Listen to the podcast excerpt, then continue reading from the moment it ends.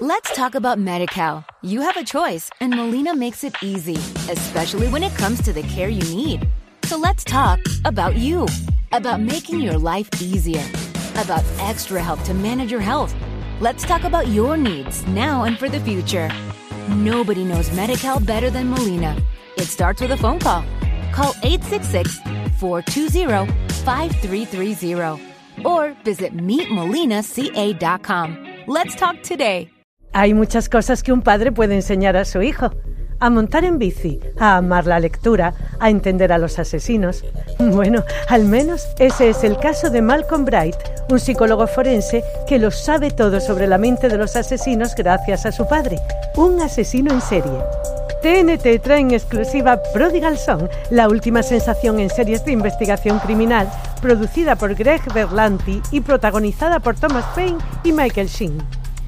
Siempre te querré, porque somos iguales. El nuevo experto en homicidios de TNT No mencionemos que tu padre es un asesino. lleva el antídoto contra el crimen en la sangre. ¿Es un don? ¿Piensas como él? Imagino el crimen según el asesino. Crímenes, humor negro y emociones fuertes el próximo lunes 21 de octubre a las 22.05 horas con el estreno de Prodigal Song en TNT. Y al día siguiente disfruta del episodio de Prodigal Song en los servicios bajo demanda de los operadores.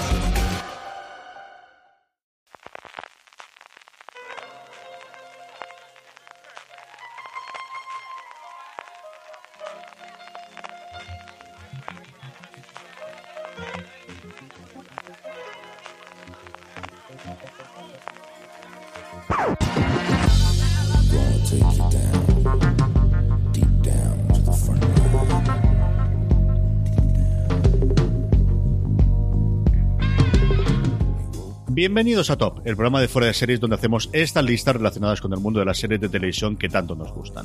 El pasado 11 de octubre Netflix estrenó en su plataforma El Camino, la película secuela de Breaking Bad con el personaje de Jesse Pinkman como protagonista, escrita y dirigida por Vince Gilligan. Y esta es una buena ocasión como cualquier otra para aprovechar y hablar de esta serie que tanto nos gustó en su momento y lo haremos repasando lo que para nosotros han sido sus mejores episodios. Yo soy CJ Navas y hoy me acompañan para hablar de los mejores episodios de esta maravilla llamada Breaking Bad. En primer lugar, y, y- y allí en la pérfida del vídeo, Antonio Rivera. Antonio, ¿cómo vemos el Brexit, hijo mío? Que te tengo en mis oraciones y mis plegarias.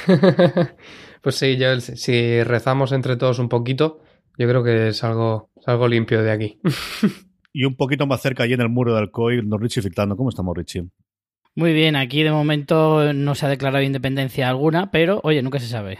Pero estás en la frontera, tú sabes que estás en tierra de frontera y que algún día llegará. Sí, o sea, sí, eso sí. tenlo claro, que eso ocurrirá. Pero bueno, al menos por hoy nos rejuntamos todos tres con esta maravilla de Internet. Para estas cosas sirve en Internet.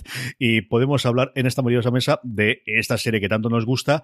Y vamos a hacerlo con todos los spoilers del mundo. Ojo, spoiler, vamos a hablar de spoilers del, del primero hasta el último episodio de Breaking Bad. Y además es posible que salga tanto el primeroto como Felina, como el último episodio de Breaking Bad. Si no habéis visto Breaking Bad a estas alturas, Antonio, ¿qué le tenemos que decir a ese oyente que se ha eh, eh, eh, puesto a escuchar un top de los mejores episodios de Breaking Bad sin haber visto la serie de hoy? ¿Qué le tenemos que decir? Bueno, primero hay que, hay que ir al médico, yo creo. Si estás escuchando un top de episodios antes de ver la serie, a- algo no has entendido de top de episodios. Pero vaya, y lo segundo, ponerte a ver Breaking Bad rápido, en cuanto puedas. Es necesaria, simplemente, no hay más. Con la saturación que tenemos, Richie, aún así, la gente debería ver Breaking Bad antes de ponerse con cualquiera de estas maravillosas novedades de la Full Season que tenemos encima. Yo entiendo que es difícil y de ahí sale muchas veces el pensamiento de muchos de los seriéfilos que a veces pensamos, joder, cómo me gustaría romperme una pierna para tener tiempo de ver todas esas series que me quedan pendientes. que suena un poco cuando eh, se lo dices a alguien que no es seriéfilo, piensa, vale, vale, esta persona no está bien de la cabeza. Y es cierto, es cierto, el razón, seriéfilo, razón, el- sí, el sí. seriéfilo medio no está bien de la cabeza, eso es verdad. Breaking Bad tuvimos la suerte de verla, además es uno de esos raros casos en los cuales la serie fue de menos a más, con ese fenómeno, especialmente en Estados Unidos, llevado por, por la incorporación a Netflix, que le llevó a esos números absolutamente alucinantes y ser un poquito la, bueno, la conversación de esa cuarta y quinta temporada, un fenómeno, pues sí, que de alguna forma ha tenido ahora el Juego de Tronos con las últimas temporadas y muy de vez en cuando se da. Eh, tenéis que verla, tenéis que haberla visto. A partir de aquí, como os digo, vamos a hablar con todos los spoilers del mundo, porque si no es muy complicado hablar de lo que ocurre en ese episodio que está en el puesto número 2 de nuestro top, y si no podemos comentar los, los momentos, porque además es una serie muy de momentos, que es algo que yo he recuperado y recordado cuando he hecho la lista, y paso a preguntaros, como siempre hacemos en el review, en, en los estado perdonarme precisamente eso, Antonio. ¿Cómo has hecho la lista? ¿Tenías los 10 episodios en la cabeza? ¿Has vuelto a mirar todos y cada uno de los 62 episodios que tiene la serie? ¿Tenías alguno muy claro y el resto sido complicado? ¿Cómo ha sido de, de complicado hacer tu lista, Antonio? Pues me ha pasado un poco como a ti, porque yo tenía muy claro los momentos eh, más épicos, más, más- que, más, que más recuerdo de Breaking Bad, pero excepto casos concretos, no tenía ni idea en qué temporada ocurrían, en en qué posición de cada temporada. Así me, ha, costado bastante, he tenido que darme un, un buen repaso. No he revisionado la serie, solo algunos capítulos sueltos, pero sí la lista de, episodios de Netflix para poder localizar cada momento chulo dentro de su episodio. ¿Cómo ha sido todo, Richie? ¿Muy complicado o era relativamente sencillo hacer este top? Como tú bien has dicho, y Antonio también, eh, esta es una serie que se define muy bien diciendo que es una serie de momentos, momentazos, mejor dicho. Eh, tiene picos de, calidad sublimes. Eh, muchas de las personas que empiezan a ver Breaking Bad te dicen que es una serie muy densa y que cuesta seguir el ritmo porque efectivamente su, su tempo era un poquito difícil en algunas ocasiones, pero de repente te soltaban alguno de estos momentazos y a fuego se te grababan en, en, la mente. Entonces, esos momentos, efectivamente, los tenía muy claros, más o menos casi todos los tenía en la cabeza, pero no sabía ubicarlos eh, en qué episodio eran. Sí, en qué temporada, porque Breaking Bad también tiene como tres fases. Eh, en su desarrollo de las cinco temporadas y eh, más o menos sí que sabías cuándo pasaba cada cosa. Pero eh, ya de memoria, saber el episodio ya eso es para nota. Eso es para nota. Hay que recordar que la serie terminó en 2013, ¿eh? que hace ya seis años y es muy complicado guardar esa, eh, con esa memoria esos momentos y esos episodios. Y además, tú ahora lo decías 2013 y es cierto que tenemos hasta cuatro temporadas de Better Call Saul, pero me parece que fue antes de ayer cuando terminó Breaking Bad, desde de, las grandes de esa época, junto con Mad Men y con algunos de los demás, la que más cercana, no sé si es por el seguimiento de las últimas temporadas o porque al final también está Better Call Saul que sigue manteniendo un poquito la llamita de, de, del universo de Breaking Bad, la que más reciente tengo.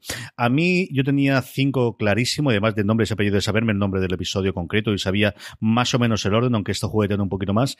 Y el resto tenía momentos, tenía cuatro o momentos que quería recordar. También intentaba tener al menos uno de cada temporada. Es cierto que al final se llena mucho la última temporada, la quinta, por dos razones evidentes, porque fue de menos a más, porque la culminación, esto es una serie muy de culminación, y porque al final tuvo 16 episodios, porque sabemos que no hay cinco temporadas, hay seis en, en camufladas como cinco temporadas, la quinta dividida en dos partes, que además se paró de hacer la primera parte de la segunda, cuando realmente son prácticamente dos eh, clarísimas con ese punto de, de inflexión intermedio después del octavo episodio. Y tenía pues eso, intentando tener todas y cada una de las temporadas, contando un poquito y luego momentos que recordaba clarísimamente de, quedarme absolutamente alucinado en el, en el sofá y volver sobre ellos. Eso es más o menos lo que tenía yo en, el, en la cabeza cuando he hecho este top 10, que yo creo que podemos empezar ya sin solución de continuidad. Antonio Rivera abre fuego. ¿Cuál es el décimo episodio de los 62 que tiene Breaking Bad que más te ha gustado a ti de, de todos los que hemos tenido, Antonio?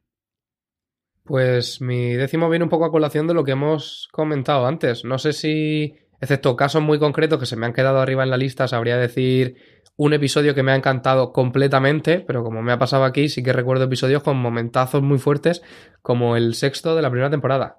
Crazy Handful of Nothing, que no estoy muy seguro de cómo se llama en español, pero básicamente es ese episodio en el que eh, Walter White ya se ha rapado la cabeza y ya tiene, digamos, y nunca mejor dicho, su bautismo de fuego como, como Heisenberg, que se planta en, en el despacho de Tuco, por llamar de alguna forma al despacho, y, y, tira un trozo de lo que parece metanfetamina, que luego resulta que no es, y arma allí la de Dios. Que es el primer momento en que vemos, uy, este, que ya nos había puesto desde el primer episodio, este cuando se enfada, se enfada un poquito, Richie. Sí, desde luego. Eh, Tuco es eh, alguien que necesariamente tiene que estar en esta lista, porque si hablábamos de super momentazos eh, en Breaking Bad, en esas primeras temporadas donde todavía le estábamos cogiendo un poquito la medida a la serie, a los personajes y demás, Tuco era como un torbellino que cada vez que aparecía en pantalla eh, dejaba a todo el mundo torcido, o sea, claramente. Para mí es alguien que, que, tiene que estar en esta lista sí o sí, y no voy a hacer spoilers. Yo es alguien que recuerdo muchísimo porque yo veía The Closer y el personaje, el actor que interpreta a Tuco en The Closer hacía un personaje que era las antípodas absolutas, era lo más calmado, lo más pausado, el que siempre era prudente, el que nunca levantaba la voz, el que siempre era tranquilo y de repente lo ves aquí totalmente bravo, pues eso, el, personaje de, de siempre en, en violento, con la pistola, con los dientes, con, con, totalmente pasado de coca en todos los episodios, me llamó muchísimo mucho la atención. Los primeros recuerdos que tengo yo de la serie, la primera temporada, de llamarme la atención de, de cómo podía cambiar tantísimo el actor de un papel a otro. Richie, ¿cuál es tu décimo? Pues yo me he ido a la segunda temporada directamente, eh, terminándola prácticamente en el episodio número 12, titulado Fénix. Eh, ya aviso que van a haber muchas muertes eh, en mi lista. Y, empiezo por la muerte de Jane, eh, la novia de, de Jessie, aquella chica que le llevaba un poquito por el mal camino, o que, bueno, algo que a Jessie tampoco le resultaba excesivamente difícil. Pero me voy al momento final del episodio en el que Jane sufre una sobredosis y está agonizando. Y aparece Walter White, que estaba ya en la casa, y la ve sufrir, la ve agonizando y, no hace absolutamente nada.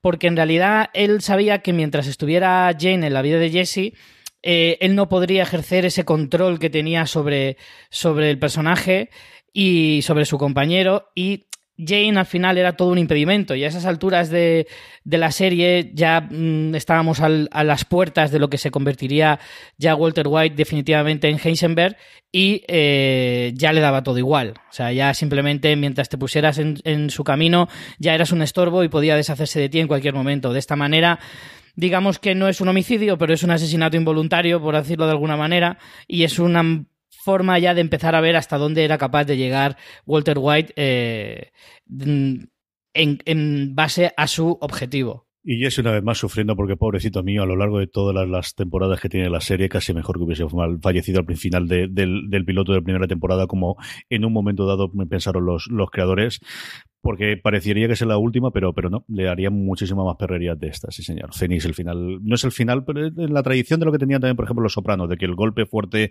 emocional te lo diesen en el penúltimo episodio y luego tuvieses un último episodio para reflexionar un poquito cómo iba a ir el resto de la temporada, era ese decimosegundo episodio de la segunda temporada.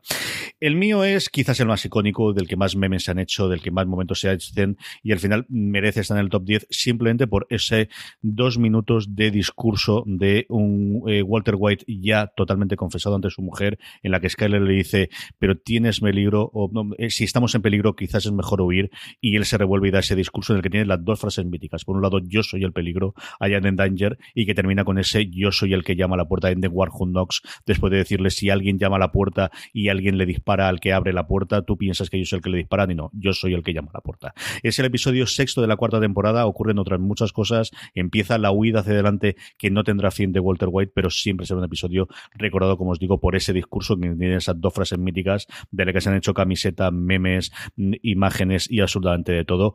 Corner, que es como se llama el episodio, es el sexto episodio de la cuarta temporada, es mi décimo episodio favorito de Breaking Bad de todos los tiempos. Antonio, tu noveno.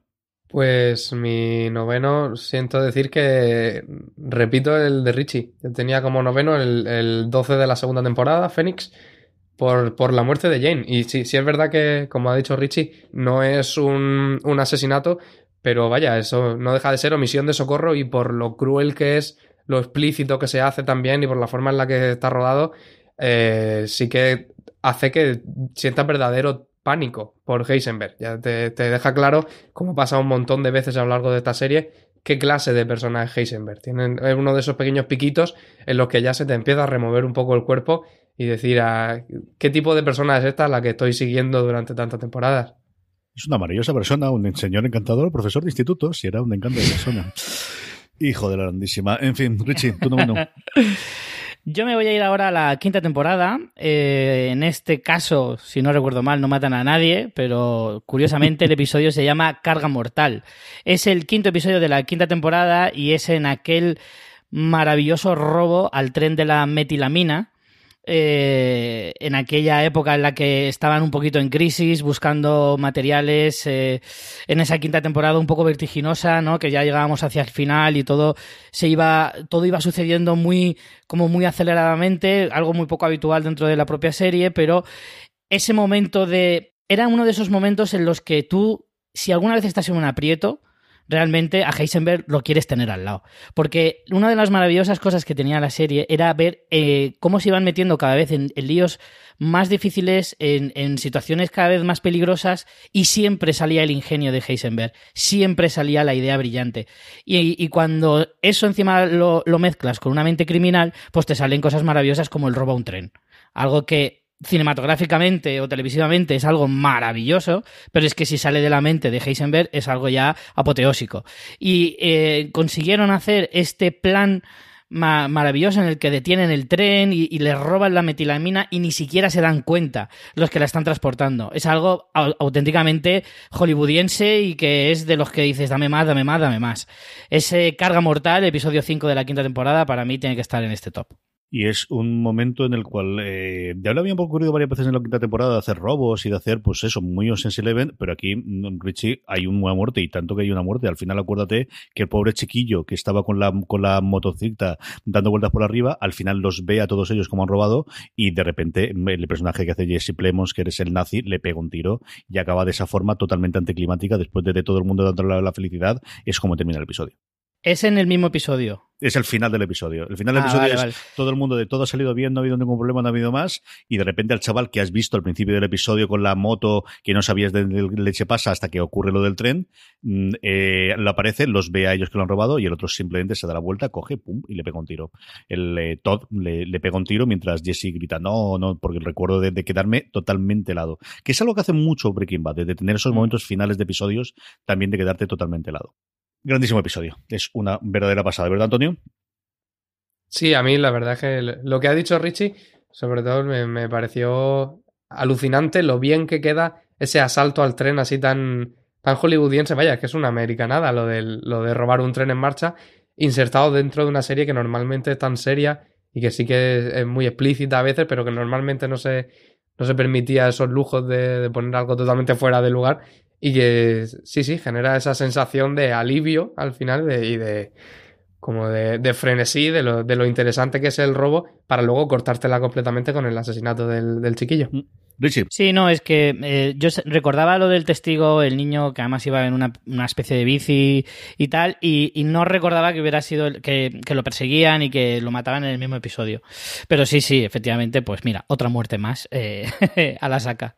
Yo, mi noveno, coincido con Richie, coincido con Antonio Rivera, así que tenemos nuestro primer crossover triple del este y es Fénix. esa muerte de Jane, de yo sé la primera. Mira que había tenido momentos hasta entonces de ver quién va de quedarme en el sillón. Pero ese momento de no puede ser verdad.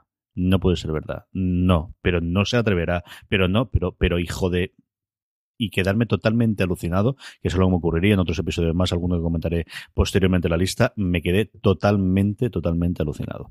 Sencillamente. Así que, eh, pues eso, lo que ha dicho Richie con el supuesto 10, lo que ha dicho eh, Antonio en supuesto 9, Fénix, el decimosegundo episodio de la segunda temporada con la muerte de Jen, es mi noveno episodio favorito de Breaking Bad.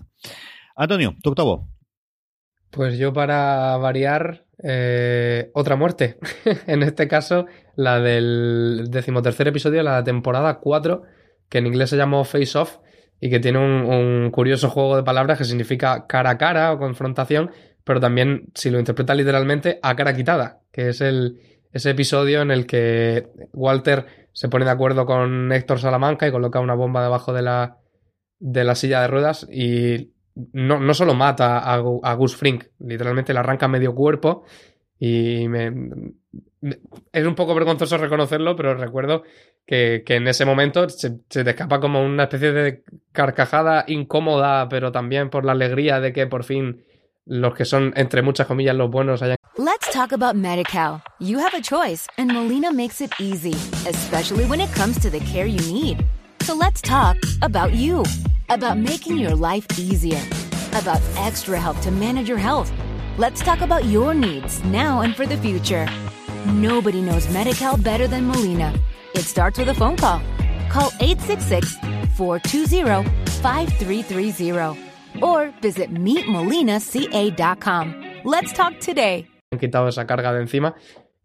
Fue un momentazo muy impactante para mí Y sobre todo lo, lo, bien que está recreado con esos props en los que creo que colaboraron los de The Walking Dead, me parece, para hacer ese medio cadáver de Gus que queda. Sí, eso a Richie además le, agradecerá porque es la gente de The Walking Dead que estuvo echando mano a uno de los momentos icónicos que tiene la serie, de esa cómo se de, poco a poco va cayendo la cara de Gus Fringe, que es el malo que tomaría el, el pulso en las siguientes temporadas después de que Tuco Salamanca, que, de que Tuco, perdóname, saliese de, de escena de Breaking Bad, eh, Richie. Sí, desde luego es uno de los momentos que a mí más me ha hecho saltar de, del sofá viendo la serie porque, porque aunque tú te hueles y ya se venía oliendo en la temporada que iba a haber ese enfrentamiento y que probablemente el vencedor fuera Heisenberg, eh, no sabías de qué manera iba a ser. Y además utilizando a, a, Héctor Salamanca y bueno, es que el capítulo es que es absolutamente indescriptible, indescriptible. Y sobre todo elegante, a mí me lo, me lo pareció por ese, ese gesto que tiene Gustavo cuando sale de cuando sale de la habitación y aunque le falta media cara, todavía tiene tiempo de arreglarse un poco la corbata y el traje y luego caer muerto. me pareció alucinante. Es un momento muy meta, muy increíble, pero le queda muy bien. Le queda muy bien al personaje. Antes muerto que sencillo, di que sí, hombre. sí. sí, sí. Richie, tu octavo. Pues yo igual me, me dais una paliza o algo así, pero yo he puesto el piloto quizá un poco abajo, porque cuento con que estará en alguna que otra lista más, pero he puesto el piloto, el primer episodio de la primera temporada, evidentemente, eh, en el puesto número 8. Eh, por, bueno, supongo que hay poco que explicar, ¿no? Era la presentación de la serie, eh, esa imagen tan icónica de la serie de Walter White con su camisa verde, sus calzoncillos, su pistolón y su caravana detrás, eh, nos daba un poquito la idea de por dónde iba a ir la serie y, pero sin embargo es curioso, ¿no? Porque la serie luego avanza hacia un montón de cosas que en ese preciso instante, cuando tú estás viendo el primer episodio, no te imaginarías nunca que llegaría hasta ese punto. Tú estabas viendo a un pobre hombre que era un simple profesor, casi casi un perdedor en la vida, que encima resulta que le acaban de decir que tiene cáncer y que lo único que se le ocurre es para que su familia no acabe eh, arruinada, pues intentar dejarles algo tú ves hasta ahí una parte de bondad y una parte de persona que dice, joder, cómo se preocupa por su familia, a pesar de lo que esté haciendo sea estupefacientes, pero eh, de alguna manera puedes llegar a entenderle. Lo que no podrías imaginar jamás es que a dónde podría llegar ese Walter White desgarbado eh, con su bigotín y su todavía eh, pelo para arriba y, ese, bueno, más que pelo para arriba, ese peinado de profesor total. Y, y, es que, de verdad, no me puedo quitar de la cabeza la imagen de él en calzoncillos y el pistolón corriendo por las llanuras de, del sur de Estados Unidos. Para mí es que es, es es iconicidad de la televisión de, toda una década, eh, hecha, hecha en una imagen clara y que se te queda grabada en la mente. Mi octavo saltamos de la primera temporada que tiene Richie a la quinta temporada, realmente a la mitad de la quinta temporada, el episodio que supuso el parón antes de los últimos episodios, que es en inglés Gliding All Over, el octavo episodio de la quinta temporada, que es el que llevamos esperando desde el piloto, desde ese piloto que comentaba Richie en el que conocemos que resulta que, bueno, pues eh, su eh, cuñado es trabaja para la DEA y que al final está metido en todo el tema policial y que sabemos que esa confrontación que vamos a tener entre Holmes y Moriarty, entre ellos dos, se va a tener que producir, pero para antes, antes de que eso se pueda dar, Hank tiene que entender que ese eh, Heisenberg que está persiguiendo desde hace ya un par de temporadas es su cuñado, es ese pobre mm, eh, eh, muerto de y profesor de instituto llamado Walter White y lo hace de una forma pues absolutamente anticlimática como es en el aseo, abriendo un libro mientras estás haciendo sus cosas en el baño y viendo esa inscripción que hace Gale de para mi otro favorito WW. Es una de esas también escenas icónicas, esa cara que se le queda a Hank y yo recuerdo perfectamente el y cómo nos dejan así si no vamos a tener episodios hasta dentro de un año, Panda D, y a partir de ahí muchos epítetos, muy feo lo que le dije a Vince Gilligan y a todo el resto de sus chicos. Era el momento que todos llevamos esperando desde el piloto, se produjo de una forma yo creo distinta de la que esperábamos, pero a partir de ahí fue el punto de no retorno, ¿no? Y tendríamos toda la lo que ocurriría en el resto de los episodios a partir de la quinta temporada, como os digo, el octavo episodio de la quinta temporada, Gliding on Over, el descubrimiento para Hank de que sí, Heisenberg es su cuñado, era Walter White, es mi octavo episodio favorito de Breaking Bad. Antonio, tu séptimo. Pues vuelvo a, replicar a Richie. Parece que vamos a tener listas bastante parecidas. Y en, mi, séptimo puesto he colocado el piloto. Y este es uno de los casos que comentaba antes, que no lo recuerdo solo por algún momento en concreto, que sí es verdad que ese, ese trocito final con la pistola en la mano en calzoncillos en medio del desierto es muy icónico, sino lo recuerdo como un grandísimo episodio en, en conjunto, vaya. Además que fue el, como es lógico, mi acercamiento a la serie y me quedé completamente prendado del ritmo que llevaba, de, la, cantidad de semillitas que se plantan y que ahora, habiéndola visto entera, te das cuenta de, de, que te describe perfectamente, aunque tú en ese momento no eres consciente, al Walter de verdad, al Walter que hay debajo de, ese cincuentón eh, profesor de segunda que no hace más que pasar penurias y cuando por fin se desquita y decide dejar su trabajo en el lavadero con esa frase tan malsonante y tan graciosa que no voy a repetir aquí, o, cuando por fin ya resuelve que nadie más se va a reír de él y prácticamente le parte una pierna a un chaval en una tienda de ropa por reírse de su hijo. A mí me, parece que, que planta un montón de cosas que, que luego te explican por qué llega hasta dónde llega y cómo lo hace. Sí, yo coincido bastante contigo, sobre todo después un resesionado. Yo creo que es un episodio, eh, al final, por, la naturaleza de la serie, que es más fácil volver a ver eh, en distintas ocasiones, igual que otras escenas, pero este yo lo he vuelto a ver varias veces y yo creo que sabiendo lo que le ocurre después a todo el periplo de Walter White, encuentras más referencias en ese primer episodio de, de lo que el primer resesionado del piloto tenía inicialmente. Richie, tu séptima. Yo pues voy otra vez con la tercera temporada, eh, el episodio número 7, titulado One Minute. Es ese episodio en el que pasan bastantes cosas, pero yo me quedo sobre todo con el final, con ese desenlace brutal entre Hank y los primos Salamanca, los gemelos. Ese enfrentamiento que acaba con Hank en el hospital, con estos dos salvajes, estos dos asesinos, los asesinos, asesino clásico de cártel mexicano, eh, de estos tipos serios, implacables, eh, muy bien vestidos y con botas de chúpame la punta, lo cual me encantaba, o sea, me parecía maravilloso porque iban vestidos igual pero de distinto color. Eso es una cosa que en las películas me encanta cuando dos gemelos van así. Y, y ese enfrentamiento de ellos ni una mueca, ni una palabra, simplemente a lo Terminator, vamos a por este hombre, que es el objetivo. Y Hank, que al principio, Hank es un personaje que al principio te parece como muy cuñado, como muy... De, hecho es el cuñado, literalmente, pero era un tipo como muy, no sé, en cierto modo hasta desagradable. Pero luego vas viendo que en su faceta profesional, en su faceta como policía, era implacable también, era un gran agente de la ley, a pesar de que era un tío que no tenía ningún problema en reconocer sus propios eh, defectos y sus propias inseguridades pero sin embargo era un tío con un, con un eh, concepto de la lealtad y de la ley muy, muy, muy, muy elevado. Y, entonces eso, eso mismo se ve en esa escena. Como él dice, me, van a machacar, me van a destrozar, pero me da igual. Yo a estos dos tíos no los dejo con vida. Y eso es lo que a mí me transmite esa escena, que es que además es muy tensa porque llegas a sufrir enormemente por el personaje de Hank. Eh, que por otro lado es un personaje que, como digo, va creciendo también, igual que la serie, va de, menos a mucho más. Y, es una maravilla de escena. Yo me quedo con este episodio eh, séptimo de la tercera temporada. Es un personaje trágico y luego cuando lo ves al final con todo el arco que tiene, ese es el, el, que está enamorado de su mujer, el que lo hace todo por sacrificar por los demás, por la ley, por el por los otros, el que tiene un final tremendamente trágico en el que dice es que no hay nada que hacer, está totalmente desnivelado. Yo recuerdo esa escena final en la que tiene, y aquí yo estaba convencido que moría. yo estaba totalmente convencido de la escena es un tiroteo, pues nuevamente dirigido por Michael McLaren, que tiene uh, direcciones maravillosas. Yo creo que es uno de los dos grandes directores que tiene la, la serie, junto con otro comentario después en, en mis episodios favoritos. Ya hemos nombrado varios episodios de lo que tiene ella, fue la, la, directora por excelencia de, los episodios de acción eh, y luego ha hecho una carrera brutal. Este One Minute, como dices tú, es, es, un momento de, de, acción que por otro lado, Antonio, tiene también un montón la serie, que al final tiene momentos de acción y de tiroteos. Hemos hablado también del robo del tren, que la serie supo hacer muy, muy bien con ese escenario tan pintoresco que tiene de Arizona, ¿no?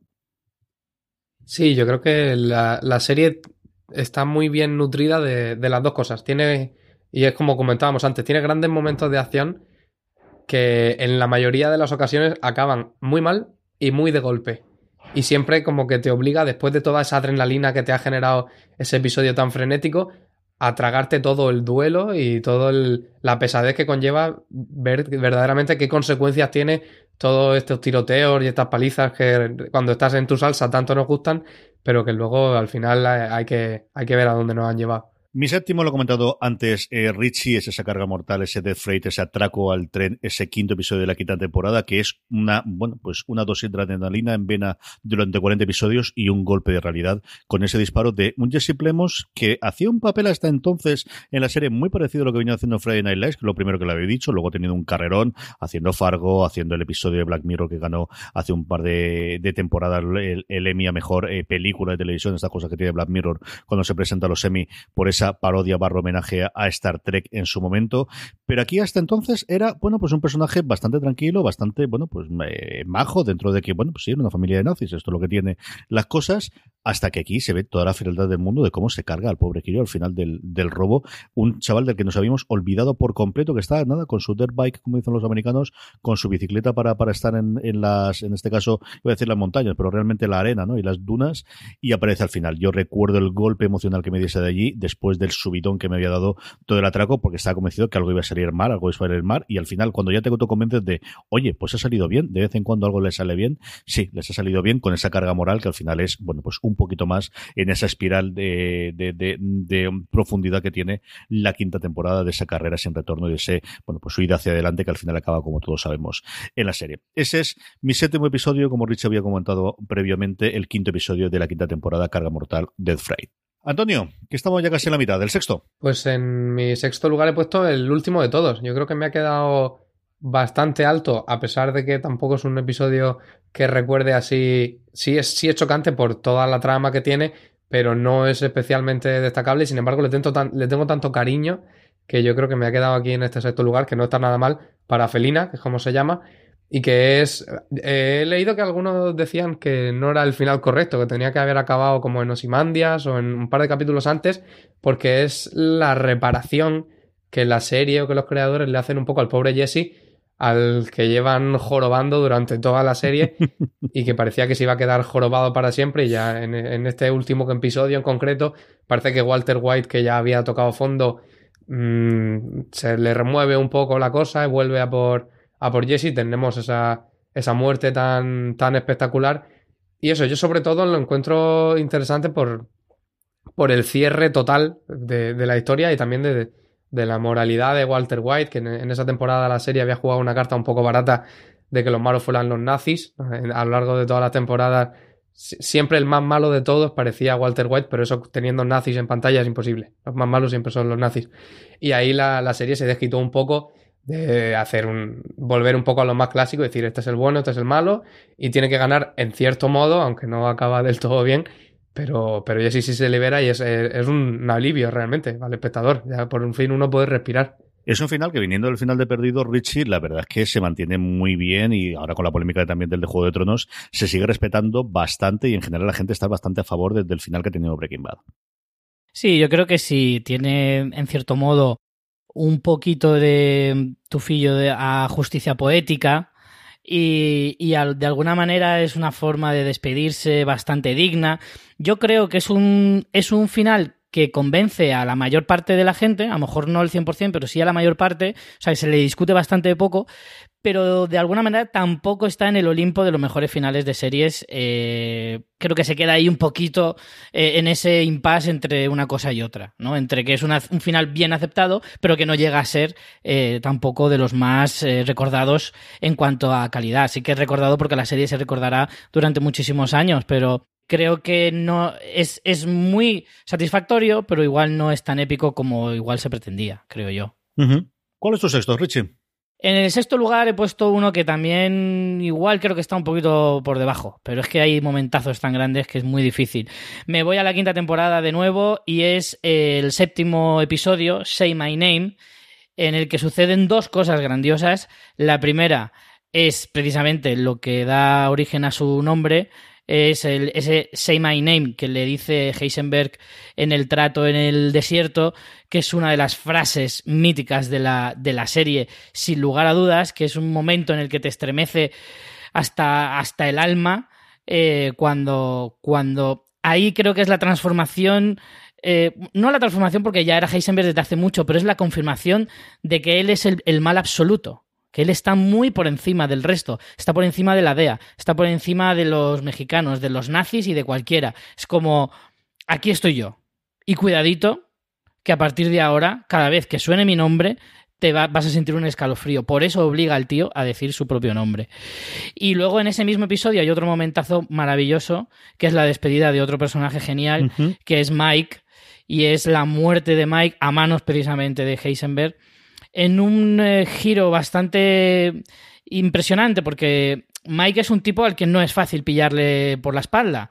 Es un tío que está muy de vueltas de todo, que se lo conoce todo, que es un veterano en esto de ser eh, el más listo y, y, es muy difícil pillarle la espalda, pero si alguien podía hacerlo, desde luego era Heisenberg, con una frase terrible al final en el que le dice que mm, se acaba de dar cuenta de que el, el motivo por el que le mata, que es conseguir los nombres que él necesitaba, no, no hacía falta que se los sacara él, se los podía haber sacado a- al personaje de Lidia.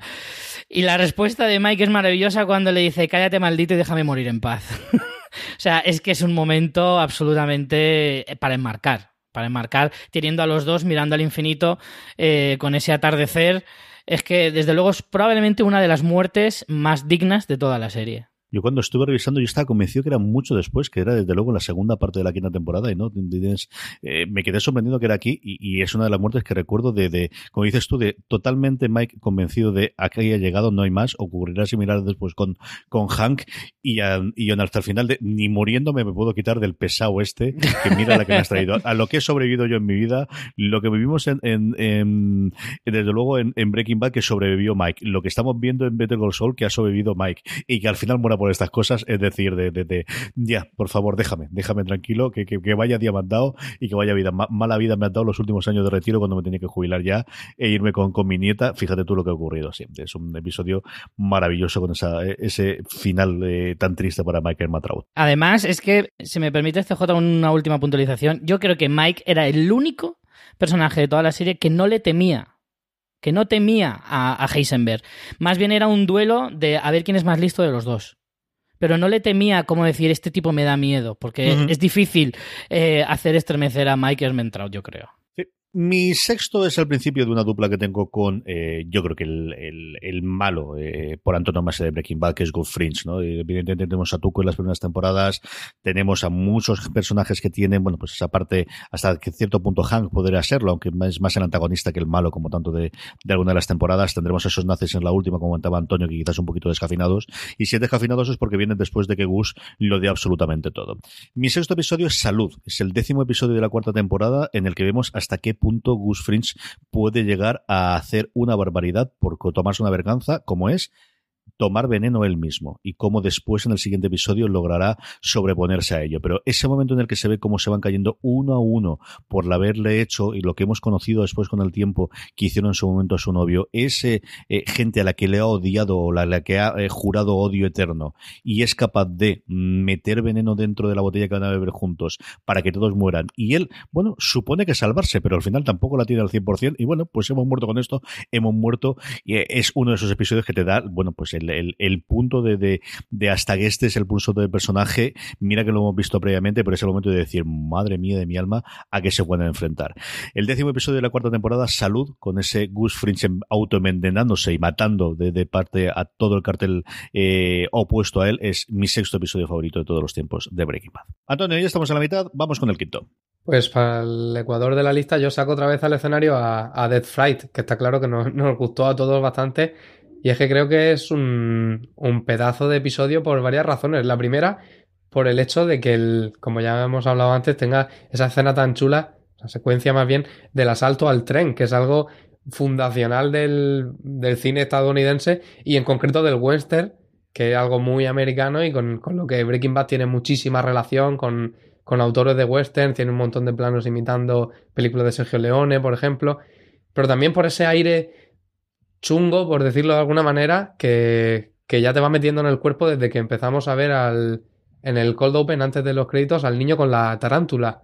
Que esa tarántula parece una especie de presagio que luego vuelve a aparecer al final del episodio y que a lo largo de esa temporada también hace su, sus apariciones y que ya te va, te va diciendo que no te confíes, que esto va a acabar mal, pero mal del todo. Y ya por último, por, por lo importante que es que es Todd ahí, que de, como pega un puñetazo en la mesa y deja de ser esa especie de, de chico repelente del, del, grupo de fumigadores ladrones que, que, les habían dejado las casas de sus clientes para cocinar metanfetamina. Uh -huh. Y a partir de aquí se, de hecho, se inmiscuye en la relación paterno-filial, digamos, que tienen Jesse y Walter para romperla por completo y que llegue a, a ese final que los que la hayan acabado sabrán cómo terminan Jesse y Todd, pero no especialmente bien. Richie, tu quinta. Pues yo en mi quinto lugar he puesto eh, uno del que ya se ha hablado, el episodio 6 de la primera temporada, Crazy Handful eh, of Nothing, esa explosión de, de, en el despacho de Tuco, creo que lo decía Antonio al principio. Eh, a mí es que este, para mí este episodio es un punto de inflexión en la serie. ¿Por qué? Porque estaba a puntito de dejarme de Breaking Bad. Eh, ese ritmo lento y taimado del que hablaba antes de la serie, que sobre todo en las primeras dos temporadas, a mí me estaba costando un poquito que entrar en, en, la trama de Breaking Bad y me estaba costando un poquito seguirle el ritmo. Entonces había algún momento en el que estaba ya diciendo, uff, no sé si acabaré la temporada hasta, ¡pum!, ese momento. En el momento de la explosión, a mí se me encendió una bombilla en la cabeza y dije, Dios mío, tengo que seguir viendo esto. Entonces, para mí es que fue un momento eh, crucial en la serie porque podría perfectamente haberme la dejado en ese momento y no haberla continuado. Sin embargo, ese momento es, es, muy importante porque es, la, de las primeras veces en las que ves el Heisenberg eh, a punto de nacer todavía no estaba eh, metido dentro del personaje de Walter White, pero ya se empezaba a ver algunas, eh, algunas trazas de este personaje y, desde luego esa explosión que dejó boquiabierto hasta el propio Tuco, que era alguien absolutamente inquebrantable. Em, eh, es lo que me fascinó y entonces ya a partir de ahí ya tuve que decir, venga, pues voy, por, voy hacia la segunda temporada, pero ya. Sí, señor. Yo creo que al final la primera, bueno, todos sabemos, o al final le, conocemos que fue la temporada de la huelga de guionistas, que se tuvo que hacer la prisa y mm. corriendo, que por eso la diferencia entre el piloto y el resto, y quizás eh, pues, cosas que hubiesen ocurrido de, de, otra forma, con otra velocidad, esa primera temporada, vista que yo creo que al final eh, mantiene bastante el ritmo vista eh, a posteriori, pero es cierto que no es el Breaking Bad que luego tendremos especialmente, yo creo, en la cuarta temporada, tercera, cuarta, o incluso la segunda temporada. Mi, mi quinto lo ha comentado antes, Antonio, es el Fish de es el final de Guns Fringe, es la muerte del, del yo creo que el malo Antonio, eh, por antonomasia que tiene Breaking Bad, es Face Off, el decimotercer episodio de la cuarta temporada.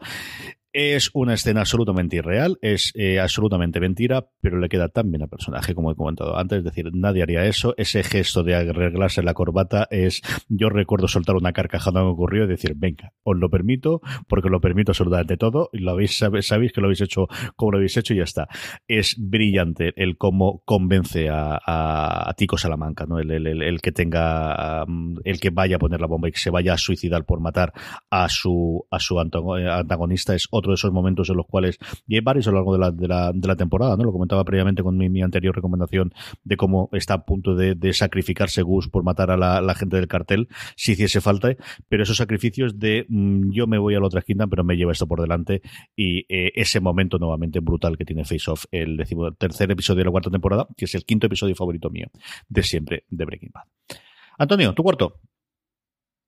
Pues yo vuelvo a repetir que supongo que ya conforme nos acercamos a, las posiciones más altas es algo que va, que va a ocurrir. Mi cuarto es el, décimo de la temporada 4 que habéis comentado vosotros, que es Salud, el, episodio en el que Gus acaba con todo el cártel de la droga de Don Eladio, este personaje al que le tiene tantísimas ganas.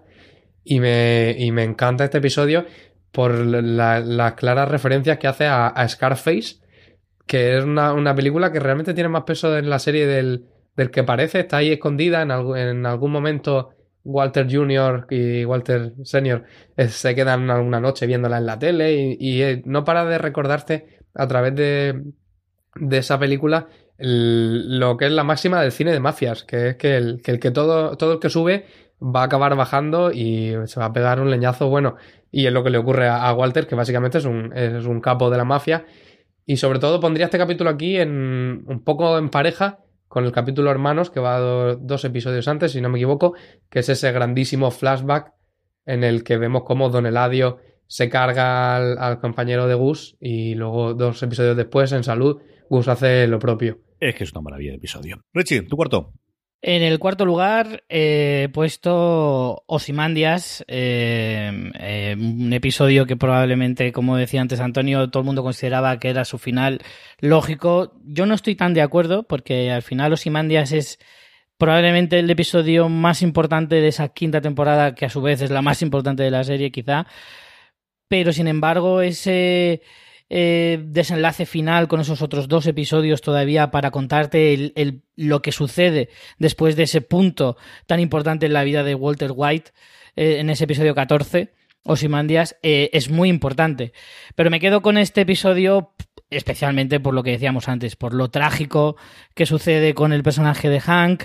Me quedo con la frase y la mirada espeluznante y que te, y que te recorre toda la columna vertebral que es cuando Hank le dice a, a, Walter que intenta por todos los medios salvarle la vida eh, ante, ante los que les tenían secuestrados, eh, diciéndole que era su cuñado, que por favor no lo mataran, y entonces Hank le mira a los ojos y le dice, tranquilo, yo ya estoy muerto. O sea, la decisión está tomada, no hay nada que hacer. Esa mirada de Walter, o sea, la, la cara impasible de Hank contándole eso y la mirada de Walter totalmente desencajada, es una de las cosas que, más me han sobrecogido el corazón eh, viendo la serie al completo. Y me quedo con ese momentazo mmm, absolutamente maravilloso. Sí, señor. Ozymandias es una verdadera maravilla de episodio. Pero no es el que está en mi cuarto, porque en mi cuarto está el final, de propiamente dicho, de Breaking Bad, que es Felina, lo hemos comentado previamente. A mí es un episodio que me gusta muchísimo. No es mi episodio favorito, así por evidentemente, porque me quedan tres más. Pero es un episodio que defiendo siempre a capa y espada, desde la parte de, la acción a ese final que yo creo que, se esperaba, ¿no? De, de, Walter White. Y esa continuación inesperada que vamos a tener desde luego con el camino, o que tenemos con el camino, con esa secuela eh, protagonizada con Jesse Pinkman porque al final, bueno, pues eh, Vince Gilligan y su gente, especialmente Peter Gould, con el que co-crearía posteriormente BT Gold Soul, les gusta este universo y han decidido, yo no sé si en Arizona se vive muy bien o qué ocurre exactamente en Albuquerque y alrededores, pero lo tonto, lo tonto, llevan la gente por allí diez y tantos años trabajando y se lo están pasando tremendamente bien y, como la cosa funcione que parece que sí, seguiremos muchos, muchos años más. Lo ha comentado previamente Antonio cuando ha hablado de, de Felina, yo creo que es un episodio eh, que termina y que culmina muy, muy bien. Yo sí que soy más partidario de eh, sirve a modo de epílogo que a modo de conclusión y de final, como podía ocurrir, y tiene un final muy, muy, muy marcado para, para una historia de antihéroe, y quizás es de las más cerradas que hay, porque al final uno echa la vista atrás, sea Mad Men, que evidentemente no tiene el mismo tono, pero te deja una cosa muy abierta, Los Soprano, que vamos a contar a estas alturas, pero yo, mi adorada de Seal, que también te deja no un final tan, tan cerrado para lo que es el episodio, aunque creo que es el mejor final de cualquier serie que yo he visto. Aquí sí que la cosa es tremendamente clara, han, han muerto a tiros, está totalmente fallecido eh, Walter White, aquí se cierra su, su historia, y aquí se cierra mi puesto número 4 así que vamos ya con el podio. ¿Cuál es el puesto o cuál es el episodio que está en el tercer puesto del podio? En el tercer puesto tuyo, Antonio. Pues el mío es el, final de la temporada 3, el llamado Full Measure, que es el, ese episodio en el que Jesse le pega un tiro a, Gale. Y, y ha escogido este episodio por la tensión que te monta en ese, en ese tramo final que acaba con Jesse disparando a, a Gale llamando a la puerta de, su casa con la cara arrasada de lágrimas y y la pistola en la mano, pero también para reivindicar un poco el, el, el papel de Gale en la serie y, todo lo que significa, que al final no deja de ser un, un chavalín que sí está involucrado en el mundo de la droga, pero es, un tío simpático y que muere de, la forma más cruel. Y sobre todo cómo esto funciona como una onda expansiva, y más siendo final de, de temporada, y la culpa que le genera a Jesse Pinkman a lo largo de la cuarta, que lo tiene lo tiene destrozado durante mucho tiempo de, la siguiente temporada. Y sobre todo porque es una de esas veces en las que la, la, pareja protagonista, que pocas veces te puede identificar con ellos, pero, pero hay momentos en los que la serie te lo permite, adelanta por la derecha a Gus Frink, que también da un poco de, de gusto y remember que los, los que parece que son los buenos, le sale algo bien alguna vez, no está mal es que cada vez que hay alguien medianamente normal como era Gale dentro de un orden, ¿eh? tampoco nos pasemos, sabes que acaba mal, Richie. O sea, no hay, no hay forma de que acabe bien nadie en esta serie. Sí, pero yo te voy a decir una cosa. Gale tenía el cartel, tenía una diana en el culo desde el primer momento que aparece en la serie. Creo que estaba muy claro que se pobre chico que además se le veía cara de muy buena persona, eh, iba a acabar mal en un mundo en el que había tanto hijo puta con, con, con perdón. Yo a este episodio lo he dejado eh, a, en, en, la frontera. Se ha quedado ahí en los puestos muy cerquita de entrar en el top. Pero no, al final no ha entrado. Richie, ¿cuál es entonces tu octavo? Tu tercero, perdóname. Me voy precisamente al octavo, al octavo de la quinta temporada, Gliding Over All. Eh, un episodio que, una vez más eh, tiene como eh, protagonista de uno de los momentos más fuertes a Hank. Eh, aquí se deja ver un poco cómo yo siento un poquito de debilidad por, por este personaje interpretado por Dean Norris y, y, es que ese momento final del episodio en el que él descubre por fin eh, que de alguna manera estábamos todos deseando que llegara ese momento. O sea, sabíamos lo que iba a suponer el hecho de que Han descubriera la verdadera identidad de Heisenberg y, la cara que pondría cuando descubriera que era su propio cuñado. Eh, iba a ser un momento maravilloso. Las consecuencias de todo ello iban a ser catastróficas para muchos de los personajes, pero es que era un momento que estábamos deseando que llegara y, y no podía llegar en mejor momento, que es el hombre sentado en la taza del váter. O sea, es que solo en Breaking Bad eh, es capaz de, elevar a los altares un momento en el que un pavo está leyendo un libro sentado eh, mientras hace sus cositas. Entonces me parece maravilloso. Y en ese mismo episodio, además, hay otro momentazo que también es pura iconografía de la serie, que es cuando eh, Walter White va a enseñarle a Skyler la montaña de dinero que tenía guardada en, un, en una especie de almacén estos típicos de americanos que es esa, ese cuadrado gigantesco, ese palé de billetes que, todos se te van los ojos de verlo nada más y te parece increíble que tanto dinero pueda estar junto. Eh, esos dos momentazos hacen que, este episodio eh, esté en mi top 3 de la serie. Yo recuerdo los artículos de cálculo de cuánto dinero había ahí, suponiendo los metros que tenía, sabiendo cuál era el estándar que en Estados Unidos tienen los, los lugares estos de alquiler de, oficinas y lo que le muestra ahí Skyler, de cuánto dinero podría haber ahí dentro y, suponiendo con los montones que había, si lo billetes eran de 100 o de 10 o de 50, lo que ocurría, si lo recuerdo perfectamente ese. El tercero es el piloto. El tercero para mí es el piloto. Yo el piloto es uno de los pilotos que mejor recuerdo tengo de, él. Yo creo que hizo mucho menos ruido nuevamente. No sé si era pues porque teníamos otro tipo de series, porque al final la MC de esa época no era la MC de dos años después cuando ya tenía Mad Men en pleno funcionamiento, cuando tenía Breaking Bad en pleno funcionamiento y sobre todo cuando The Walking Dead la había colocado ante el gran público. Si fue por la huelga de guionistas que todo el mundo estaba pendiente de otra cosa, exactamente qué, pero yo creo que es un piloto prácticamente redondo. Y como lo decía antes Antonio, yo es el, el, episodio que más he vuelto a ver completo de Breaking Bad, desde luego, desde que terminó eh, su andadura, y no sé si es autosugestión o qué es, pero empiezas a ver muchas de las cosas. Evidentemente, mm, eh, Vince Gilligan no tenía clara la idea ni de Gus Fring, ni de los hermanos eh, asesinos, ni muchas de las cosas que ocurrirían en la cuarta, ni siquiera pues eh, Saul Goodman en, la segunda temporada. ¿no? no tenía muchos de esos personajes, pero yo creo que tenía clarísimo desde el principio Walter White. Y esas cosas que decía él en las entrevistas ya en esa primera temporada de que quería coger a un Mr. Rogers que decían los americanos y convertirlo en un asesino, convertirlo en Scarface a lo largo de las temporadas, lo ves allí. Lo ves que Walter White no es que sea una buena persona que se ha convertido en mala, no, era un verdadero sinvergüenza y un verdadero mm, hijo de lo que yo te cuente que nunca había tenido posibilidad de hacerlo, pero toda la trama que luego conoceríamos al final de la primera temporada del premio Nobel y de la pelea que tuvo con sus antiguos socios, ya te da una muestra del carácter y es que hasta entonces no había tenido oportunidad. Y el descubrir que, oye, que, que, se le da bien esto de, de, de, hacer droga y sobre todo que se le da bien o que ha nacido para, para mm, mostrar esa parte. Yo creo que es una grandísima presentación de personajes, no solo de él, sino de también toda su familia. El Hank que conocemos aquí va a ser distinto del después. Skyler va a seguir esa tradición de las mujeres de los mafiosos que tenía Carmela Soprano en Los Soprano y volvería a tener muchos de los problemas en las últimas temporadas, aunque aquí yo creo que empieza a tener muchísimo más papel, sobre todo en la cuarta y la quinta temporada, ya como socia, como compañera de, todas las andanzas de criminales de su, de su marido, pero es que los tenemos a todos aquí y ese Jesse Pinkman, como os digo, que teóricamente, igual que ocurría con Jack en Perdidos, tenía que fallecer eh, después del, del piloto, después de la primera temporada y que decidieron mantenerlo y, al final, bueno, pues nos creería este dúo dinámico de las mejores parejas de personajes que hemos visto nunca en, en series de televisión.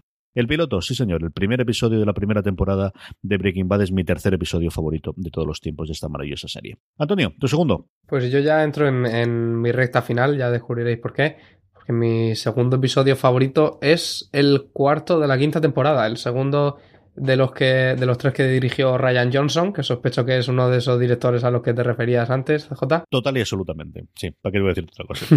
pues es un, verdadero crack que hace cosas muy chulas con la serie y que a mí me da la sensación de que cada vez que, aterriza en Breaking Bad le da una nueva dimensión completamente y hace maravillas cada vez que, pone el pie en, Walter White. Y es lo que pasa en este episodio, en 51, que es el que relata el 51 cumpleaños de, de Walter, que también remite otra vez a esta cosa que tiene la serie con los cumpleaños, que empieza en el, en el 50 y acaba en el 52. Y este es en, esa especie de fiesta de cumpleaños súper incómoda que le montan con, con Hank y Marie en el patio de la casa, en la que Skyler por alguna razón acaba tirándose al agua. No queda muy claro si es que se está intentando suicidar o que simplemente ya no puede más, que tiene un, como una, especie de crisis nerviosa. Total, que al final Ryan Johnson recurre a, esos significados tan fuertes que tiene el agua y la piscina a lo largo de la serie, que va representando un poco el estado de, esa familia, de esa unidad familiar que se degrada completamente. Y, y, me alucinó este episodio por lo bien que habla de la monstruosidad de Walter, pero esta vez sin pasar por Walter, sino a través de, de Skyler, que es un personaje que tristemente, en mi opinión, está poco explotado para sí mismo en, Breaking Bad, pero que sí que siempre es una muy buena forma de ver hasta dónde llegan las consecuencias de Walt. Es una especie de saco de boxeo que se acaba tragándose la repercusión de todas las barbaridades que hace Walt, la pobre. Y me parece que se le dio un gran momento en este episodio y de, no creerte de, de, se ahoga. No puede ser verdad que ya hemos visto que, que, ya se han ahogado mujeres en esta serie y la cosa acabó muy mal, Richie. Yo pensaba que se ahogaba, ¿eh? Yo durante un momento digo, a que se mata Skyler y ya no sé por dónde va a salir esta serie aquí en el futuro. Es que eh, hay pocas series que consiguen que de verdad sufras por los personajes porque de verdad creas que se los pueden cargar en cualquier momento. Eso es una cosa que rara vez se da, porque pocas series se atreven a cargarse a sus protagonistas, cosa que a lo mejor hoy en día a lo mejor está más, es, más habitual, lo estamos más acostumbrados, sobre todo por Juego de Tronos y demás, pero como Breaking Bad era una serie que, como decías antes, en 2008 cuando se inició y luego ya las temporadas eh, siguientes, no estábamos acostumbrados a una serie así. No, no había ninguna serie como Breaking Bad. Luego vinieron algunas parecidas o del mismo tono o del mismo rollo, pero no estábamos acostumbrados a una serie tan cruda que, se atreviera a todo y entonces el pensar que un personaje podía morir en cualquier momento, en este caso Skyler, era algo totalmente razonable. Y si me permite, Richie, termino de, recomendar este episodio que se me ha pasado antes, porque no solo te hace temer por si se ahoga Skyler, sino que llega un momento en ese plano fantástico bajo el agua en el que aparece por detrás de repente la sombra de Walter, que se zambulle en la piscina para ir a por ella y ya casi uno es triste decirlo, pero teme porque no se muera, porque lo, que intenta la pobre es huir de, su marido, ya no sabe cómo, y de repente se cierne sobre ella esa, esa silueta de Walter que básicamente le está diciendo con el gesto, tú de aquí no te escapas. Totalmente. Richie, tu segunda. Pues en mi segundo lugar he puesto el último episodio que aunque como decía antes quizá no es un final eh, que esté en el Olimpo de los dioses de las series, creo que como episodio es espectacular. O sea, como si hubiera sido el episodio de un final de temporada sin necesidad de que fuera el episodio final de la serie, lo seguiría metiendo probablemente en este puesto. Porque aunque evidentemente el momento cumbre es la muerte de Walter, hay otros momentos dentro de este episodio fantásticos y entre ellos no me gustaría que, pasáramos sin el momentazo de la ametralladora saliendo de un coche. O sea, es que eso es una cosa que dices, por favor, te lo compro, te, lo, te compro seis. Eh, eh, me compro seis coches y ponme seis metralletas. Porque es que me parece un momento. O sea, es muy loco, porque es como ya, ya se nos ha ido la olla, ya es volvernos locos a, niveles ya que, superan todo lo esperado en la serie. Pero es que está muy acorde a un personaje que definitivamente está desesperado. Como decía antes Antonio, es, es la, estos dos episodios finales es el tremendo golpe que se pega el mafioso de turno.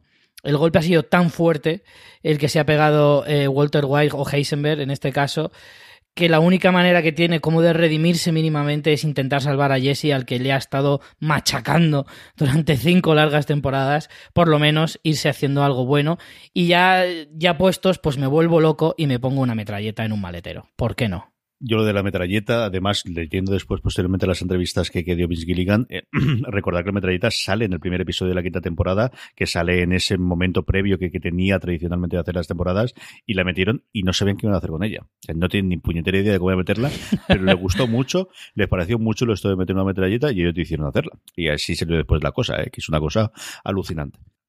Mi segundo episodio es el principio de mi carta de amor a Ryan Johnson, que es uno de mis creadores y directores favoritos de, te diría de todos los tiempos, pero es que el hombre también se prodiga bastante poco. Él tiene los suyos. Mm. Hizo un episodio, yo lo primero que le vi, porque yo no he visto Los Hermanos Bloom todavía, fue el primer episodio que dirigió en Terriers, en eh, esa maravillosa miniserie que se ha quedado desgraciadamente porque fue cancelada. Yo creo que es una serie de la que hablo varias veces, de dos, tres años después, con el funcionamiento de Netflix, se hubiese resucitado. Looper, yo me lo pasé muy bien, me divirtió y me gustó muchísimo, muchísimo la película. Yo soy un gran defensor de su eh, película de la Guerra de las Galaxias, me lo pasé muy, muy, muy, muy bien y me gustó muchísimo el giro que dio de los Jedi. Pero a falta de ver lo que ha hecho con Puñales por la espalda, que se estrena nada en cuestión de, dos o tres semanas y las críticas están muy bien, su nueva aventura eh, cinematográfica, yo creo que lo mejor que ha hecho él jamás son los tres episodios que han hecho en Breaking Bad. Y para mí, el primero el de ellos que voy a nombrar hoy, el que ocupa el lugar segundo, es La Mosca en español o Fly. Ese episodio que quizás es el que más divide a los fans de Breaking Bad. Hay gente que lo adora, hay gente que lo odia.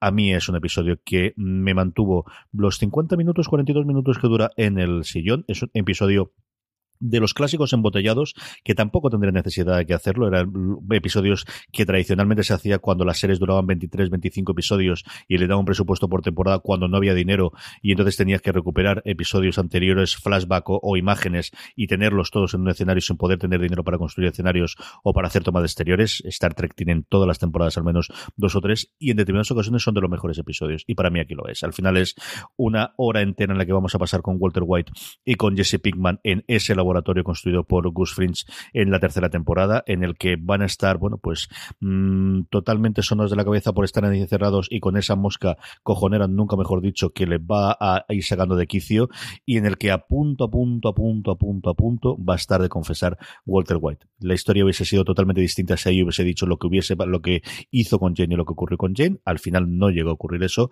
pero la mosca yo recuerdo un maravilloso recuerdo de, de cuando lo vi por primera vez, tanto como para que sea el segundo episodio favorito para mí de Breaking Bad de todos los tiempos. Parecía imposible que vamos a llegar aquí. Oye, pero nos queda este y está Richie. ¿Quería decir algo? Sí, que mucho me temía que estuviera en alguna de vuestras listas porque yo efectivamente era de los que odiaba ese episodio. Pues tengo una muy mala noticia para ti. me lo estaba oliendo, Antonio. Me lo estaba Ala, oliendo, todo te lo juro. Dale, dale calor, dale calor. Pues sí, eh, en efecto. La mosca de, de Ryan Johnson es mi, mi episodio favorito de Breaking Bad, sin duda. Pero sobre todo por, por lo raro que es dentro de la dinámica de Breaking Bad. Porque en, en una serie que va plantando con tanto tiempo al principio de cada temporada la, la semillita de las cosas que luego germinan en ese último episodio y todo se resuelve, hay un episodio de repente sin el que la serie podría vivir perfectamente y sin embargo que, que, al- unas cotas de interés que a mí, a mí me fliparon. Lo, surrealista que puede llegar a ser ese episodio en el que tiene a prácticamente un capo del crimen persiguiendo a una mosca y siendo derrotado por una mosca convertido pues, prácticamente en una especie de Kafka imbécil y, y lo bien que representa eh, esa, esa persecución de la mosca, la podredumbre que hay dentro de Walter White cuando ya hemos llegado a este punto en el que se lo come la culpa por lo que ha hecho con Jane, la, los niveles de, maníaco que está alcanzando, pero también el, ridículo, que creo que es muy, muy importante y sobre todo muy, muy reivindicable, el gustazo que se da a Ryan Johnson eh, de reírse un poquito de Walter White y decir tú eres muy malo y todo el mundo te teme,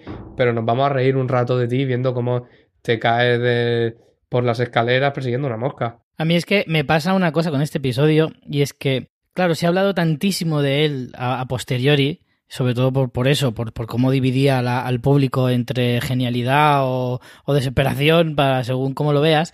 Y es que yo en su momento probablemente no entendí el episodio, ni entendí la trascendencia, ni el simbolismo que pretendía eh, claramente eh, eh, la, la serie, o, Vince Gilligan o, Ryan Johnson eh, en tándem en el expresar con ese episodio. Entonces, como no lo entendí en su momento, le cogí tanta rabia, porque cuando no lo entiendes te parece exasperante el episodio. Luego ya sí que entendí su significado, pero ya le tenía tanta tirria que he sido incapaz de volver a verlo. Tal cual. Richie, acabemos esto. ¿Cuál es tu primer episodio? Pues eh, tristemente no he sido muy original en este, en este top 1 y me he quedado también con Face Off, la muerte de Gus Fring. Para mí fue un momento eh, es que es, me cuesta mucho describir eh, más allá de lo que ya habéis comentado vosotros, ese final de la temporada 4, donde hay un punto de inflexión, donde efectivamente, como decía al principio, creo que la serie se divide en tres partes, son las dos primeras temporadas, la tercera y la cuarta y la quinta. Eh, esas son tres partes, eh, creo que se puede distinguir cómo eh, la serie va variando, porque el personaje de Gus Fring al final eh, tiene un peso específico muy grande dentro de toda la historia, incluso antes de aparecer y mm, por supuesto después. Entonces su muerte creo que es algo que determina porque si alguien le podía hacer sombra a, a, Walter White en ese momento era Gus Fring. Pero como decíais antes, Walter White al final consigue eh, ponerse por encima de él y una vez más eh, eh, plantarse delante de su enemigo y decirle soy mejor que tú y hacerlo además con, con Héctor Salamanca es que me parece ya como, como el arma definitiva. O sea, es que de la manera en que encima lo hace, ese plano totalmente loco de, de él arreglándose la corbata, es que es ya como, es un poquito como lo de la metralleta, es como ya me pasa de la raya, pues, pues ya me paso tres pasos más. O sea, es que es locura, locura. Me parece que es para mí el, momento el mejor momento de toda la serie. Para la gente que me haya oído hablar, pues en fuera de series, alguna de las charlas, alguna vez de las poquitas que he escrito en fuera de series.com de Breaking Bad, yo creo que nadie se lo una sorpresa que el, el, primer puesto de mi top 10 esté Ozymandias. Por comentar alguna cosita adicional, lo ha comentado eh, Richie o Antonio previamente cuando lo ha metido en su lista, Ozymandias es un episodio para mí Mm, yo recuerdo los últimos 20 minutos eh, de estar totalmente pegado al sofá. Además, mm, ahora estoy cerrando los ojos mientras estoy hablando totalmente el micrófono y me retroatreo me, me, me, a, a, en mi otra casa en Torrellano, cómo estaba viendo este episodio. Yo ahí, eh, aparte del momento que he comentado previamente, es, pasan un montón de cosas en este episodio, cada cual se queda al final con, con cada uno de los momentos. Rich ha comentado previamente la muerte de Hank, ese momento en el que eh, se rompe directamente la, la, relación finalmente entre Walter White y Jesse Pinkman cuando Walter cabreado le dice a Jesse yo maté a Jane o yo no la socorrí, que es un momento brutal, pero para mí en la serie o el momento del episodio es del, del momento de la enfrentación con Skyler. Y yo ahí recuerdo ese cuchillo que se coge que no sabes cómo va a acabar y de no saber por dónde va a salir. Cuando Walter coge a Holly y se la lleva, claro, yo este episodio, estaba mirando cuando se emitió, se emitió en, septiembre de 2013, que es cuando mis cumplían dos años, con lo cual además también hay toda esa relación partenofilial con las niñas y que de repente una cosa rarísima y, y ese modo final en el que hace esa llamada de teléfono y Skyler de principio le quiere decir de todo, pero está viendo cómo él de alguna forma le está cubriendo las espaldas para que ella salga bien. Para mí sí que la serie termina aquí. Y yo creo que luego tiene un epílogo posterior de, de, de esa huida hacia adelante que él tiene en los dos episodios finalmente, en, estado de granito, Granite State, el penúltimo episodio, y en Felina. Yo creo que Ozymandias es realmente el final de la carrera de Walter White y a partir de ahí es, bueno, pues eh, hechos consumados que tiene que ocurrir con ese sacrificio final en el que ve que ya eh, ha llegado a su tope y lo único que puede intentar hacer es que no le salpique, intentar salvar a Jesse y que no le salpique el resto de la familia.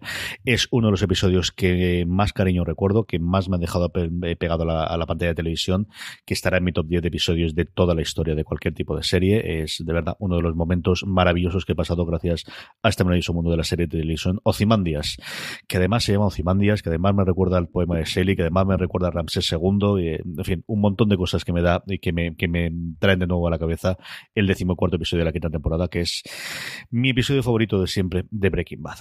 Y teníamos 10, como habéis visto, con muchísimas coincidencias entre los tres. No sé si os ha quedado alguno en el tintero. Antonio, ¿alguno más que habías considerado y que tenías por ahí puesto y que quieras comentar? Pues yo he dejado fuera por muy poquito el, número 11 de la temporada 5, por ejemplo, se llama Confesiones, que es ese en el que Walter parece que ha grabado en un, en un CD una confesión para Hank, pero luego resulta que es un, en realidad es una amenaza, es una falsa confesión en la que reconoce que él ha estado cocinando meta, pero bajo las órdenes de su cuñado que lo ha obligado con sus contactos en la, de, en la DEA. Y también cuando, cuando ocurre esa otra confesión, que por de ahí el título, cuando Jesse descubre lo del, lo del ricino y le monta ahí un, un pitote a, a Saul Goodman bastante importante. También se me quedó fuera End Times, que es el penúltimo de la cuarta, en el que Jesse, después de... está muy convencido de que ha sido él el que ha envenenado a Brock uh -huh. y va a la casa de Walter White, lo tiene de rodillas, de hecho, en el suelo apuntándolo, pero al final este lo convence y lo engaña para que vaya a matar a Gus, que luego no lo consiguen y lo mata con la bomba de, de Héctor Salamanca, pero es muy importante la, a, a, a, qué manipulación es capaz de llegar Walter sobre Jesse. Richie, ¿tenías alguno más por ahí apuntado? No muchos, porque la verdad es que tenía bastante claro los que iba a poner en el top 10. Eh, se me han quedado, pues como decía antes, el de la muerte de, de, de Gale a manos de Jesse. También hay un episodio, eh, hay un momento en el que eh, Gus asesina a uno de sus esbirros eh, delante de de, de Jesse y de Walter de una manera impasible, como un auténtico psicópata y como de la manera de decirle, mirándole a los ojos mientras le rebanaba el cuello a este pobre hombre, eh, le miraba diciéndoles, aquí estoy yo, yo soy el que manda, a ver si os queda clarito ya. Me quedo con eso, me quedo con la muerte de Lidia también, que es otra de esas maneras que tiene Walter eh, de, de, de ser más listo que los demás sin que se dé ni cuenta. Y por último me quedo con un momentazo que solo es, es, un detallito, una gotita nada más, pero es que es tan maravilloso, que es la cabeza del actor Dani Trejo encima de una tortuga.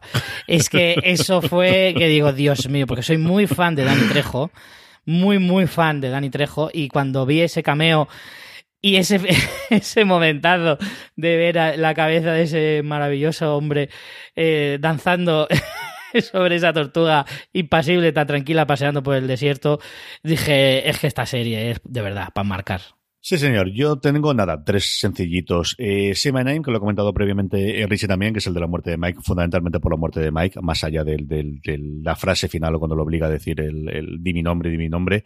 Better Call Saul, porque al final es la presentación de, de Saul Goodman y de un personaje que al principio sería nada, un personaje secundario y luego tendría la importancia que tiene para el universo de Breaking Bad que hay. Y luego Crawl Space, que es el décimo primer episodio de la cuarta temporada, que es la primera vez, y yo creo que la última en lo que nos faltaría de serie, en la que Walter White está dispuesto a huir, en el que llega un pacto con Sol Goodman de sí quiero desaparecer con mi familia y Sol Goodman le dice solamente necesito medio millón de dólares y va por el dinero a su casa, pero no quedaba porque mm, Skyler se lo había dado a Ted que necesitaba el dinero y a partir de ahí volverá, eh, yo creo que es el último momento que tuvo de, posibilidad de salir, ¿no? De, de, un, un, antes y un después y tendrá que reinventarse en otro sitio, pero puede ir con su familia, a partir de ahí será unida hacia adelante y se acabaría todas las posibilidades para Walter White. Y hasta aquí ha llegado el, este, este especial que hemos hecho sobre los episodios, los mejores episodios de Breaking Bad. Tenéis muchísimo más contenido en audio en nuestro canal de podcast, que os podéis suscribir en iTunes, en Apple Podcasts, en iVoox, en Spotify o en vuestro reportero de confianza. Muchos más artículos. También hablaremos sobre Breaking Bad en fuera de series.com. Muchísimas gracias a mis dos queridos compañeros en este programa. Antonio Rivera, muchísimas gracias y cuídate muy mucho por ahí. Eh, si que volverte, vuélvete, Antonio, que, que aquí no te quieren, aquí te queremos mucho, vuélvete si hace falta. ¿eh? gracias a ti, CJ un placer. Y a Richie Fintano, Richie, que no puede ser, que coincidimos demasiado poco, que hay que hacer esto más a menudo, tío. Bueno, bueno, pero vamos saliendo, ¿eh? En un mes hemos coincidido dos a lo veces. tonto, lo tonto, casi una vez al mes, oye, sí, uno al mes nos va saliendo las cosas sí, que sí. y la sí, primera señor. vez que comparto micro con Antonio, que reconozco que ha sido un placer. Igualmente, Richie, encantado. No lo hemos pasado muy bien, como esperamos que lo hayáis hecho también vosotros todo lo demás. A ver si hacemos algo con el camino dentro de nada, que la tenéis que haber visto ya, y si no, pues mira, este fin de semana es un buen fin de semana para ver esta continuación del universo de Breaking Bad, igual que con Better Call Saul, que esta me la pongo de deberes para mí mismo, que la estoy abandonando demasiado y de cara a la próxima temporada que se estrenará en el 2020 tendría que tenerla ya lista, que es una grandísima serie. Gracias por escucharnos como siempre y recordad, tened muchísimo cuidado ahí fuera.